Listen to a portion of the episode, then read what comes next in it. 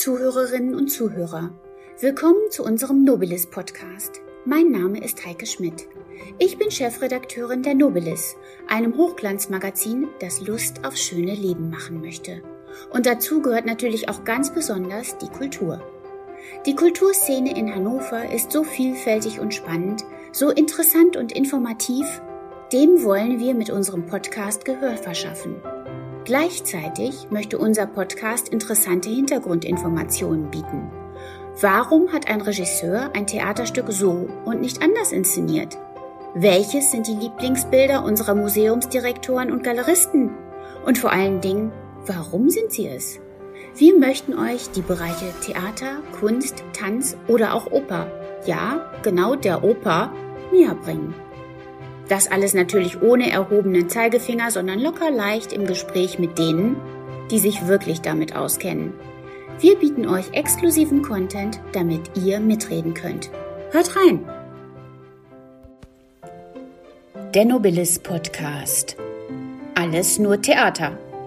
Willkommen zu einer neuen Nobilis Podcast Folge. Heute treffen wir im Staatstheater Hannover Sonja Anders.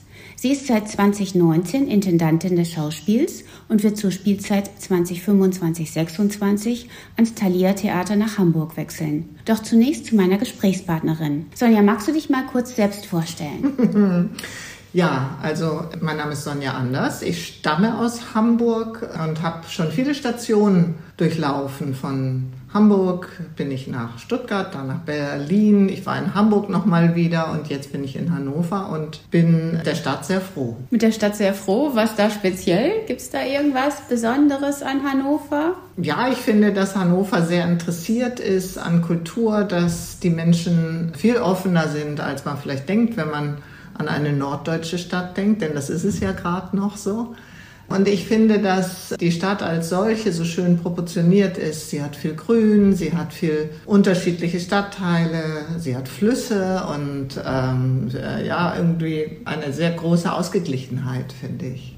Die Spielzeit ist jetzt fast zu Ende. Was waren denn so die Highlights? Diese Spielzeit war im Grunde die erste Spielzeit, die so ganz normal abgelaufen ist. Wir hatten ja einen tollen Start, ähm, 19, dann kam diese berühmte Pandemie und äh, wir haben so in dieser Spielzeit gemerkt, wir legen jetzt eigentlich so richtig los mit so einer großen Komödie wie der nackte Wahnsinn, ein wirklich ein Spiel um das Theater und um das Leben. Ähm, wir haben einen tollen Liederabend gehabt mit Luft und wir haben eine wirklich fulminante große Co-Produktion mit äh, den Niederlanden gehabt, Jaras Hochzeit, die nahezu immer ausverkauft ist. Die ja jetzt auch eingeladen sind zu ja, den. Das ist ähm, total eine schöne Nachricht. Wir sind eingeladen zu den niederländischen Theatertagen. Das ist sowas wie das Theatertreffen auch in Berlin. Das ist eine große Ehre. Wir fahren dann nach Amsterdam und äh, dürfen dort gleich dreimal spielen im berühmten ITA. Das ist total schön für uns.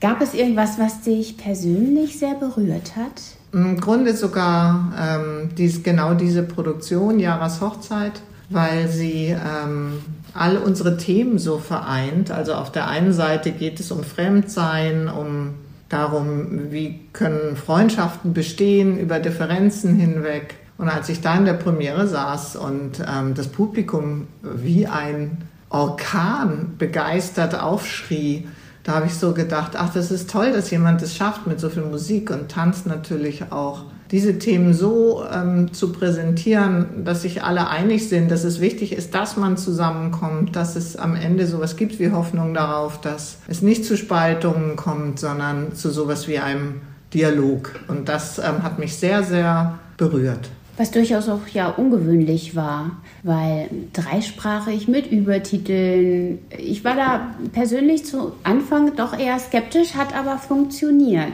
Ja, mir geht es genauso. Als ähm, Theaterintendantin habe ich auch gedacht, viele Risikofaktoren. Und ähm, dazu auch noch ein Regisseur, der jetzt hier, also in Niederlanden schon, aber hier noch nicht so bekannt ist. Und ähm, ich habe nie damit gerechnet, dass das so gut läuft. Wird es was Ähnliches in der kommenden Spielzeit geben? In der kommenden Spielzeit haben wir auch wieder musikalische Abende dabei. Ähm, ich glaube, wir haben keine so große Co-Produktion, aber was wir haben, wir haben zum Beispiel eine Rückkehrerin, die Barbara Birk und Clemens Sienknecht, die einen musikalischen Abend zu dem großen Thema Goethes Faust machen. Da wird auch gesungen, auch auf der großen Bühne und ich hoff, hoffe sehr, dass das ähm, groß wird und amüsant wird und auch das Publikum so begeistert. Äh, wir haben aber natürlich viele, viele Premieren, wie immer. Ähm, insgesamt sind es, glaube ich, 21. Ähm, davon sind äh, hier im Haus 10.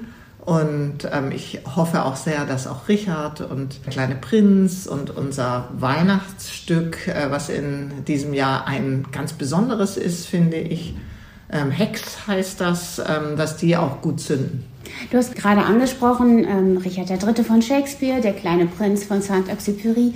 Gibt es irgendetwas, vielleicht so ein Geheimtipp, worauf man sich freuen kann, was man aber nicht so auf dem Schirm hat?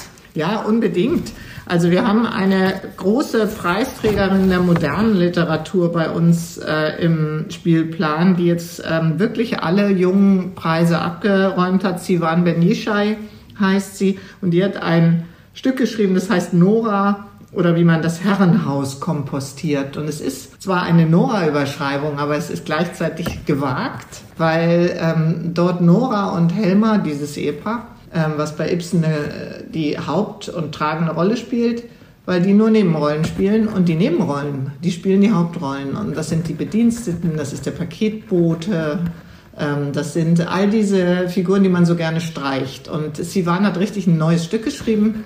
Und ich ähm, erwarte mir schon, dass das ähm, sehr amüsant wird, aber eben auch sehr politisch. Im Mittelpunkt wird die Fragilität des Menschen stehen, habe ich gelesen. Was genau ist damit gemeint? Und wie, wie soll man das auf der Bühne sehen? Ich habe das deshalb im Vorwort geschrieben, weil ich das Gefühl habe, wir leben in so einer auch einer Zeit der Angst oder der, des Krieges auch natürlich. Und ähm, die Menschen, die so zu Hause in ihren Wohnzimmern sitzen und diese Welt äh, betrachten, die so ein bisschen auf der Kippe steht, auch was die Umwelt angeht, die fühlen sich, glaube ich, verletzt. Und wenn die auf der Bühne jetzt das auch noch quasi präsentiert bekämen, dann äh, habe ich das Gefühl, verschließt man sich auch schnell. Und stattdessen haben wir gesagt, äh, gerade so im kleinen Prinzen kann man das, glaube ich, gut ablesen. Interessiert uns viel mehr, die Leute ranzulocken mit Figuren, die zart sind, verletzlich, ähm, aber auch nachdenklich und den Blick zu öffnen für den Menschen an sich und seine Verletzlichkeiten, aber auch seine, ähm, seine Widerstandsfähigkeit. Resilienz ist ja so ein Thema gerade. Ähm, das interessiert uns. Und wenn der kleine Prinz mit seiner Naivität im Grunde an der Welt zugrunde zwar geht, ähm, dann hat er aber trotzdem, gibt er einem so Hoffnung, ähm, dass das, äh, jetzt mal ganz banal gesagt, die Liebe, die Hoffnung, das Miteinander, dass es trotzdem eine Wichtigkeit hat. Und er kümmert sich ja auch sowohl um den Fuchs als auch um die Rose. Also es ist hier ein sehr poetisches Stück. Man ja. könnte, das ja, liest ja jedes Kind eigentlich. Wird es das speziell für Erwachsene geben oder ist das sowas, wo man sagt, okay, da, da, können jetzt mal alle reingehen, weil es für jeden was dabei sein wird? Da bin ich mir noch nicht so sicher. Ich glaube nicht, dass es für kleine Kinder wird. Ich glaube, dass die Lydia Rupprecht, die das inszeniert, ähm, eher im Kopf hat, ähm, es so zu präsentieren, wie es übrigens der Autor auch geschrieben hat, nämlich ein Märchen für Erwachsene, in dem hochphilosophische Fragen ähm, einfach besprochen werden. Und diese, vielleicht wird es dann auch für Kinder, ich glaube nicht für ganz kleine, aber äh, wir, wir denken es eher als ein, wie so ein, also ich stelle es mir, ich weiß ja auch noch nicht, wie es ist. Übrigens, mein Beruf ist ja auch ein witziger.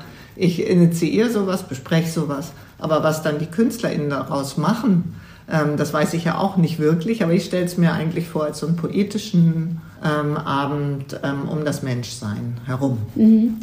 Jetzt habe ich gelesen, du möchtest auch gerne in Dialog mit den Menschen treten, weil ich glaube, über Gespräche kann man ja auch Ängste und Vorurteile nehmen. Wie soll denn das geschehen? Gibt es da was Besonderes in der kommenden Spielzeit? Ja, unbedingt gibt es was Besonderes. Wir haben uns wieder was ausgedacht. Also zum einen bin ich bei allen Premieren übrigens da und halte immer Reden und stehe da, um danach zu sprechen über das Ergebnis, das kann ich nur immer wieder sagen. Wir, wir haben ja in den äh, Eintrittskarten für die äh, Premieren einen Sekt inkludiert. Und dieser Sekt heißt aber nicht dass man betrunken auseinandergeht, sondern der heißt vor allen Dingen, dass man noch beieinander steht und spricht. Also man kriegt auch einen Orangensaft, wenn man das lieber hat. Aber wir haben ein Format nochmal neu ähm, konzipiert. Und zwar hatten wir ja immer das ABC der Demokratie, gefördert äh, durch die Stiftung Niedersachsen. Und ähm, das haben wir jetzt äh, im Grunde vergrößert nochmal. Wir ziehen es ins große Haus, wir ziehen es ähm, in den Sonntagvormittag